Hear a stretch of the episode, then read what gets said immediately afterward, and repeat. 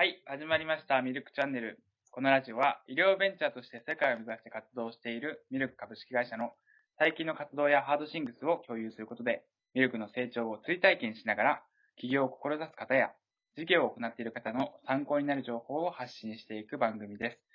えー本日は第15回ということで、えーお題お相手は私、えー代表の中谷大樹と、AI エンジニアの神谷健太郎でお送りさせていただきます。はい、よろしくお願いしますよ。ろしくお願いします。えっ、と、前回は、えっ、と、インフラエンジニアの吉貝さんにご登場いただきましたが、えーやっぱりエンジニアの方に来てもらうのいいなとうんいうことでして、えー今回はそういうわけで、ミルク AI エンジニアということで、神谷さんに来ていただきました。それでは自己紹介お願いします。はい。えっ、と、AI エンジニアをミルクでやらせていただいてます。えー神谷健太郎です。はい。そうですね。えっ、と、まあ、メインでは主にガンの解析であったりとか、まあ、ハイパースペクトルカメラを使って、えっ、と、そこから得られたデータで何か見れないかっていうので、主に AI 使っているっていうような感じです。というわけで、今回は、えー神谷さんをお招きしまして、えーミルクの研究開発事情というテーマでお送りいたしたいと思います。よろしくお願いします。よろしくお願いします。はい。では、まず、じゃあ、神谷さんの普段されている業務とかから、なんか、簡単に、あの、お話しいただければと思いますけども、えー研究開発ということなので、まあ、どういったことを研究されているのかというところからお話しいただければと思います。研究、まあ、メインで今やってるのは、例えば、えっ、と、乳がんの。乳がん。はい、とそうですね。まあ、がんかがんじゃないかっていうのは、もう結構な精度で、えっと、ハイパースペクトルカメラではできているんですけども、さらにその、がんの中でも、そのがんのグレード、うん。がんの度合い、進行度合いっていうのを見る中で、その中のグレードの1から3まであるんですけども、それを、まあ、ハイパーでさえ見分けられないかっていうようなことを今、うん。えーやっていますね。うん。はい。実際にその研究開発ということなんですけど、どういうところと今はされているんですか？一つは、まあ、さっきのがんであれば病院の、うん。病理、病理医の先生方ともありますし、他には、えっ、と、そうですね、生物系の先生うん。との、えっ、と、共同の会研究っていうのもありまして、例えば、えっ、と、一つは、あの、オタマジャクシ。あ、のそうですね。神谷さんも食べますね。そうです。うん。オタマジャクシのストレスっていう、ストレス度合いっていうのを、ハイパースペクトルカメラで可視化できないかっていう研。究もしています。うん。あと、他にやったものとすは、えっ、と、トカゲですかね。トカゲ。トカゲの尻尾。トカゲの尻尾。はいはいはい。ありましたね。はいうん。えっ、と、幼体だとトカゲの尻尾って青いうん。色をしているんですけども、それがだんだん変化してくることで、あと他にも、えーば、取れる場所なん、どこの島に取れたかとか、うん。そういうのでも色が変わってくるっていうことで、そういうのもハイパースペクトルカメラで定量的に観察できないか、うん。ようなことでそちらのき共同の研究もしています。なるほどはい。研究開発というと、まあ、あの、一般の方にちょっとわかりづらいのが、おそらくそのハイパースペクトルカメラで、まあ、特殊なカメラで撮影するというところまでわかると思うんですけど、そこから研究開発って何やってるのっていうのが、多分わかりづらいところなのかなと思うんですけど、うん具体的に神谷さんがされてることってどういうことがあるのかなっていう、うん。そのなんかこう、実際の研究の流れみたいなものって教えていただけますか？ああ、研究の流れ。そうですね。えっと、まずはやっぱりその研究されている方とお会いして、うんでどういう課題があるかっていうのをやはり、まずお話し合って、そこからまあ、どこにハイパースペクトルカメラが使えるかとか、まあうん、そういうところから、まず、えっと、サンプルうん。を集めていただいて、で、そこでやっとまあ撮影できるっていう状態ですね。撮影したら、そこからまた、えーその撮影したデータについてもまた研究してる方と話し合いながら、うん。とそこから出てる、えー出てくるデータっていうのをうん共有しつつ、まあ、えっと、そこからまあ発見が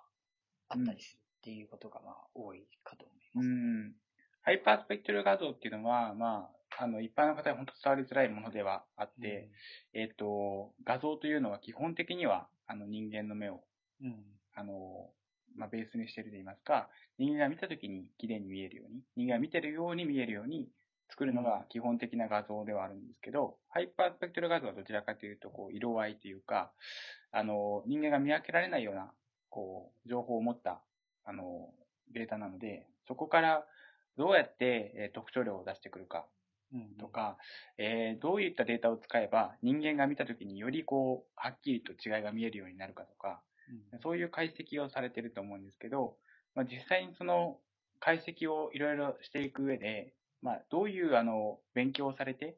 今そういう解析をされてるのかっていうところも教えていただけるといいかなと思います。そうですね。例えば、まあ一つは、えっと、オタマジャクシの方ですと、ストレスにヘモグロビンが関係してるんじゃないか。うん。ような、えっとオタマジャクシのはいそうですね。あの、血液を取はい、ってってことですね。液。で、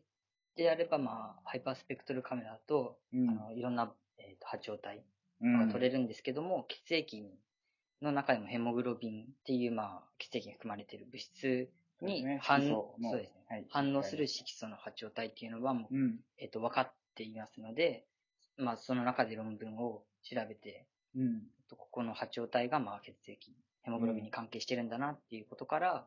そこから、まあ、えっと、そうですね、画像化うん。するような式とかを考えて、で、それで実際にやってみて、うん。で、本当にストレスとヘモグロビン関係しているのかっていうのを時間で、まあ、いたくさんのサンプル取って、で、比べるっていうようなことをしたりもしてますね。うんはい。実際にその使っている解析っていうのは、まあ、解析って言われるとちょっとイメージがつきづらいのかなと思うんですけどうん、具体的にはどういうことをやって解析をしてるんですか？そうですね。と特徴量というか、まあ、うん。わかっ、ここに関係するっていうのが、はい、もうわか、事前に分かっているならもうそこをすぐやりますし、逆に分からない、うん。えっと、とりあえずデータはあるけども、ハイパースペクトカメラでたくさんのデータが取れたけれども、うん。えっと、その膨大なデータの中で、どれが関係しているのかっていうのが分からないって中で、えっと、やっぱりあの AI っていうのを今うん。使っていて、例えばまあクラスタリングっていうような、うん。えっと、アルゴリズムを使うことで、えっと、そうですね、特に、えっと、教師、教師なし学習っていう手法なんですけど、それを使って、まあ、膨大な人間では把握できないうん。データから、どえっと、違いを発見するっていうようなアプローチもあるかと思いうん。ますし、そうですね、それをしているっていう感じですね。実際はもうほとんどコーディングという感じでいいんですかね？ああ、そうですね。見はい見かけ上と言いますか、まあ、解析の中身いろいろあると思うんですけど、やってることっていうのは。でも、あの、基本的にどういうふうな、こう、あの、研究をされてるのかっていうか、その研究されてるスタイルってどういうものなのかっていうのが、多分今一般の方はイメージできないのかなと思っていて。で、研究っていうとなんか、あの、試験管をとか、ああの、そうう。いう、こう、あの、なんていうんですかね？えっ、と、生物だったら、生物に対して、えっ、と、いろんな試薬を加えてみたりとか、なんか、物理的な衝撃を加えてみたりとか、そういうことをされてるイメージかなと思うんですけど、うんまあ、神谷さんがやってる解析っていうのはどちらかというと、もうコンピューター上で、そうですね。あの、データを処理するってうんいう形なんで、ほとんどがもうコーディングっていうか、そうですね。まあ、ハイパースペクトルカメラで撮ったデータ自体は、うん。まあ、えっと、見てし、言ってしまえば、まあ、01のデータの集まりなんで、最終的にはまあそれをコンピューターで全部読み込んでしまって、うん、で、さらにそれをどう操作するか、うん、どう、えーどんな画像にして出すかっていうのをうん、考えて、で、コーディングする。うんで、そこでやっと、まあ、結果を見るというか、うん実験になるというようななるほど。はい。実際にその、はっきり言ってしまうとデータって言っても、まあ、01の情報なので、あまりこう、目に見えてわかるようなものじゃないじゃないですか。そういったもので、えっ、と、解析していって結果を出すっていうところで、まあ、難しさもあると思うんですけど、うんどういったところにこう心がけてされてるのかなっていうか、研究されてるのかっていうか、うんうん。まあ見えるものだと、まあ、こうやったらこうなるかなっていうのが結構、あの目に見えて明らかですけども、コンピューター内だと、まあ本当にいろんな目に見えない隠れた要素っていうのがいっぱいあるかなと思うんですけど、うんうん。そのあたりはどういうふうにこう、研究計画を作ったり、研究されたりしてるんですか？ああ、そうですね。やっぱりまずはやデータ自体を、えっ、と、目に見える形にしてちゃんと確認しながら、うんえっ、と、予測というか仮説を立てて検証するっていうようなのを、えっ、と、やっぱり積み重ねていくことで、やっぱりえっ、と、そうですね。そのデータを、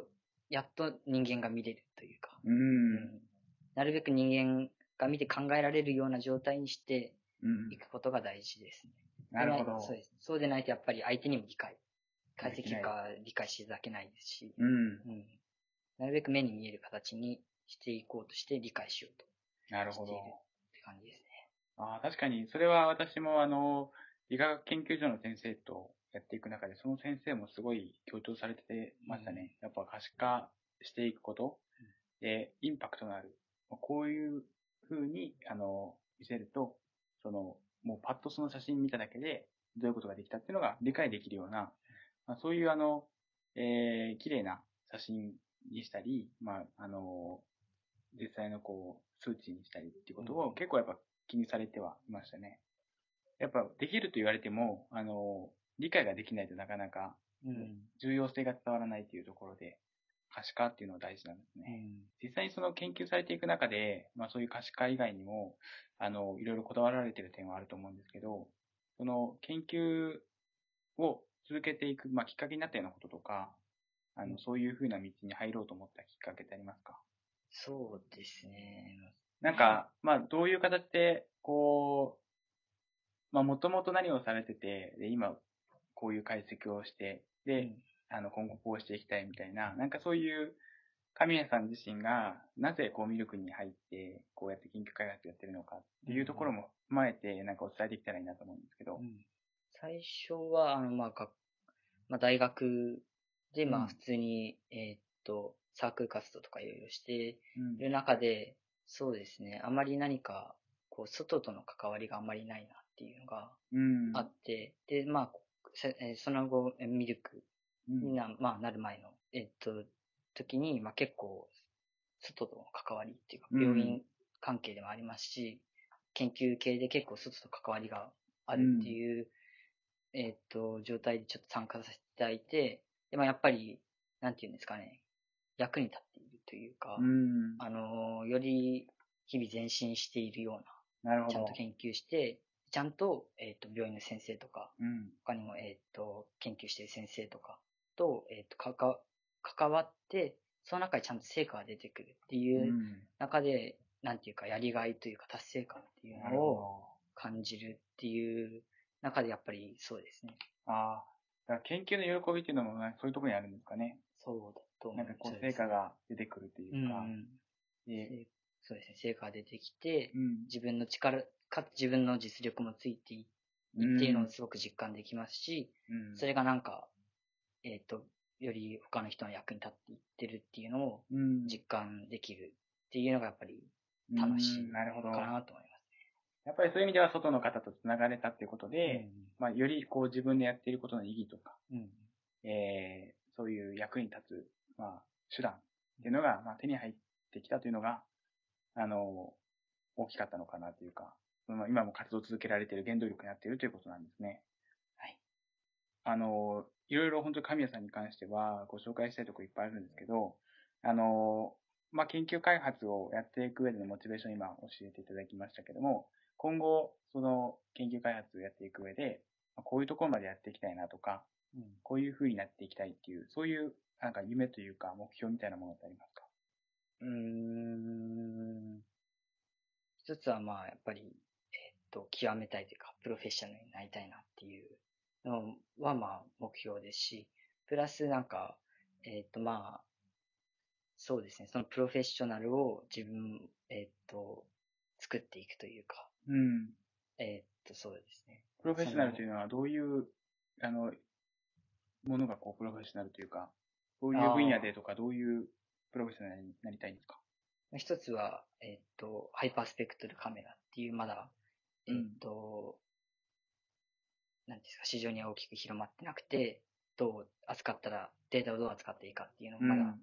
えっと、研究段階にあるんで、これを、まあ、極め、プロフェッショナルになりたいなっていう。うん、まずは極めていきたいと。プラスそれを、まあ、見れる人が自分だけじゃなくて、もっと増えていけるような手助けもしていきたいなとは思います。なるほど。ありがとうございます。やっぱり今、まあ、研究という形で入られてますけども、やっぱり、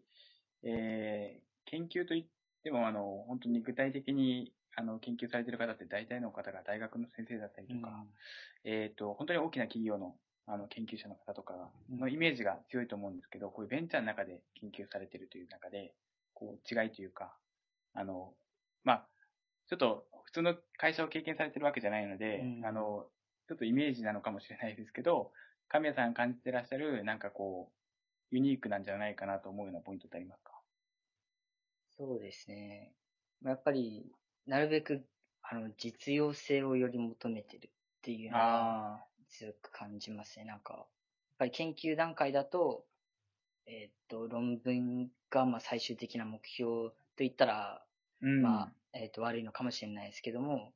えーっと、企業だとそれだけじゃなくて、これを、あの、まあ、なんていうんですかね、企企業の考えというか、うん販売して、実際に社会に役立って、導入していくっていうような考えではやっぱり全然違ってくるのかなと。うん。でもそういったところは違いなんですね。うんじゃあ、例えば企業と、普通の企業と、まあ、普通の企業って言っても、あの、大きな、大きめの、そのもう、皆さんがよく知ってるような企業と、そのベンチャーでの違いっていうのはなんか感じるところありますか？まあ、ベンチャーって言っても、あの、ベンチャーって言っても、このミルクのことしかわからないと思うんですけど、ミルクで、ここはユニークなんじゃないかなって思うポイントってありますか？ああ、なんか、うーん、そうですね。研究でもあんまりまだ上下関係とか、そういうのは、比較的まだ薄くて、自分から思いついたことを、こうやって、で、なんか、楽しく共有できるっていうような点があったりとか、あと、まあ、コーディング解析とかするときも、えっと、まあ、えあんまり上下とかないんで、うんうん一緒に一つの PC でうん、解析してみて、まあ、楽しくやったりすることができるっていうような、まあ、なんていうんですか、雰囲気があるっていうのは、まあ、ベンあチャー特有なのかなとは思います。研究の雰囲気が少し違うかなっていうところですかね。まあ、やっぱりこう実際に私たちもあのこういろんな研究者の方とお会いするじゃないですか。大学の先生とか、病院の先生とか、あの、本当に国立の研究所の先生とか、いろんな方とお話ししていく中で、なんていうんですかね、こう、まあ、こだわっている点っていうか、まあ、違いっていうか、まあ、その部分はやっぱり新しいところに果敢にチャレンジしていくとか、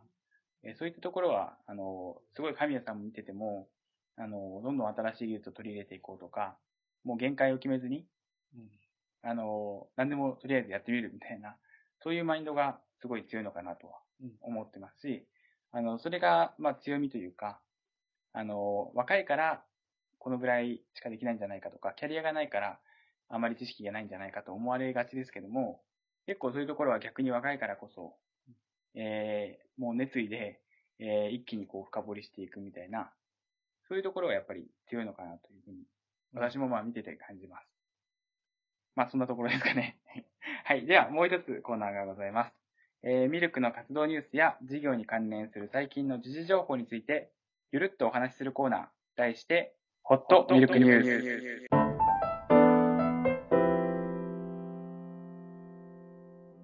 では、えー今回のニュースは、楽天系のがん光免疫療法、40施設で提供可能に。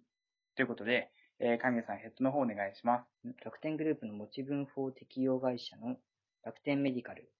えー米カリフォルニア州は、えー25日、新規がん治療法、光免疫療法について、9月にも全国約40の医療機関で治療が可能になると発表しました。えー楽天グループの三木谷浩二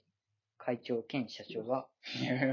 わかんないです。はい。グローバル、グローバルでの承認取得も進め、がん治療のフロントランナーを目指すと語り、海外展開にも意欲を示した。光免疫療法は、がん細胞に結合する抗体医薬とレーザー光を組み合わせ、がん細胞を破壊する治療だ。うん臨床試験、治験では、顔や首の周辺に再発した頭頸部がんの4割で、がん細胞が縮小したり、消失したりする効果が確認された。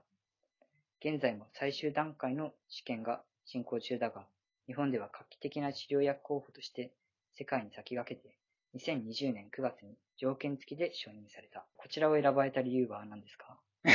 ちょっとなまってます。えっ、と、こちらはですね、あの、9月にもなんか、ようやく治療が可能になりますっていう話うん。が、あの、面白いなと言いますか、あの、印象的で、あの、私もずっとこの楽天メディカルさんがされてる光免疫療法、えっ、と、これもともとアメリカのカリフォルニア州で、えっ、と、あカリフォルニア州でしたかね、あの、日本人の、えーえー研究者の方が、この光免疫療法というのを開発されて、で、えーそれを楽天メディカルさんが実用化するということで、えっ、と、進められてきているわけですけど、もう本当にこのえー光免疫療法自体はもう十数年、えー前から、あの、持ち上げられているというか、取り上げられている療法で、まあ、光を当てると、その、えー抗体にくっついた癌細胞、えー癌細胞にくっついた抗体、えーが、えーその光の波長に、まあ、赤外線ですけど、に反応して、えー実際の癌を死滅させることができるということで、えーまあ、こういうあの光っていうものに対して、えっと、まあ、私たちも取り組んでいる、えー会社なので、あの、光がこういうふうに医療に使えるんだということを、あの、示してくれて、しかもそれが実用化されて、あの、このこの度、9月から、えー治療可能になるということなんで、えー非常に期待しているというところですね。まあ、あの、実際にこう光って、あの、いろんな治療で実はもう使われているっていうのも、あの、えーまあ、ご存知かもしれないですけども、よくあの、最近ですと、あの、コラーゲンライトみたいな、ご存知ですか？いや、知らない。あの、特定の波長をですね、えっ、と、ライトが、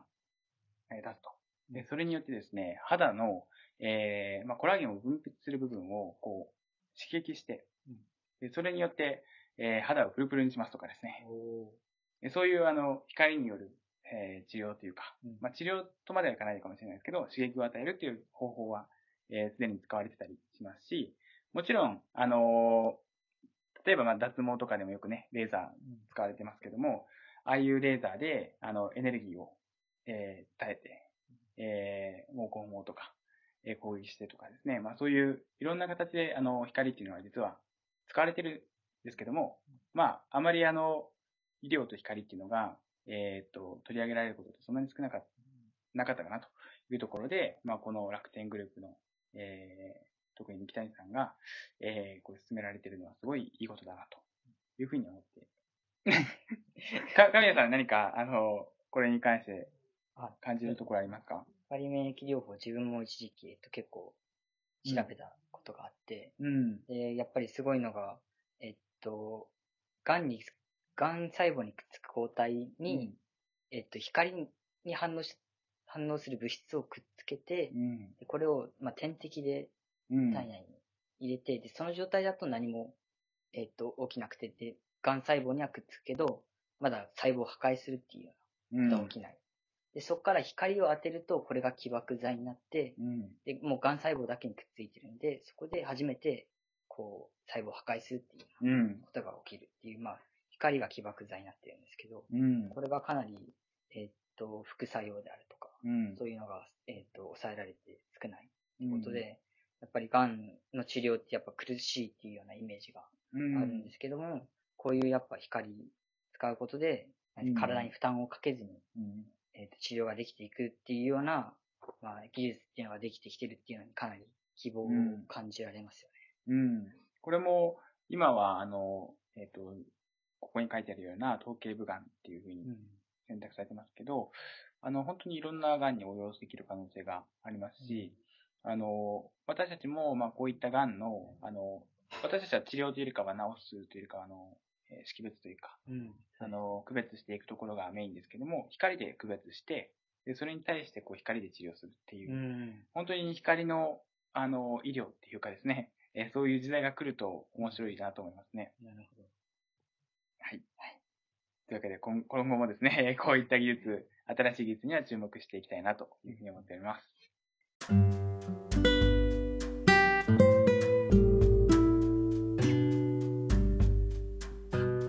番組では普通のお便りはもちろん、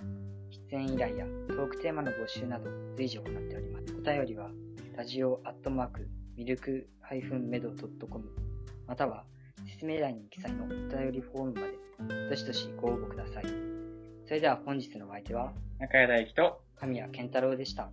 ありがとうございました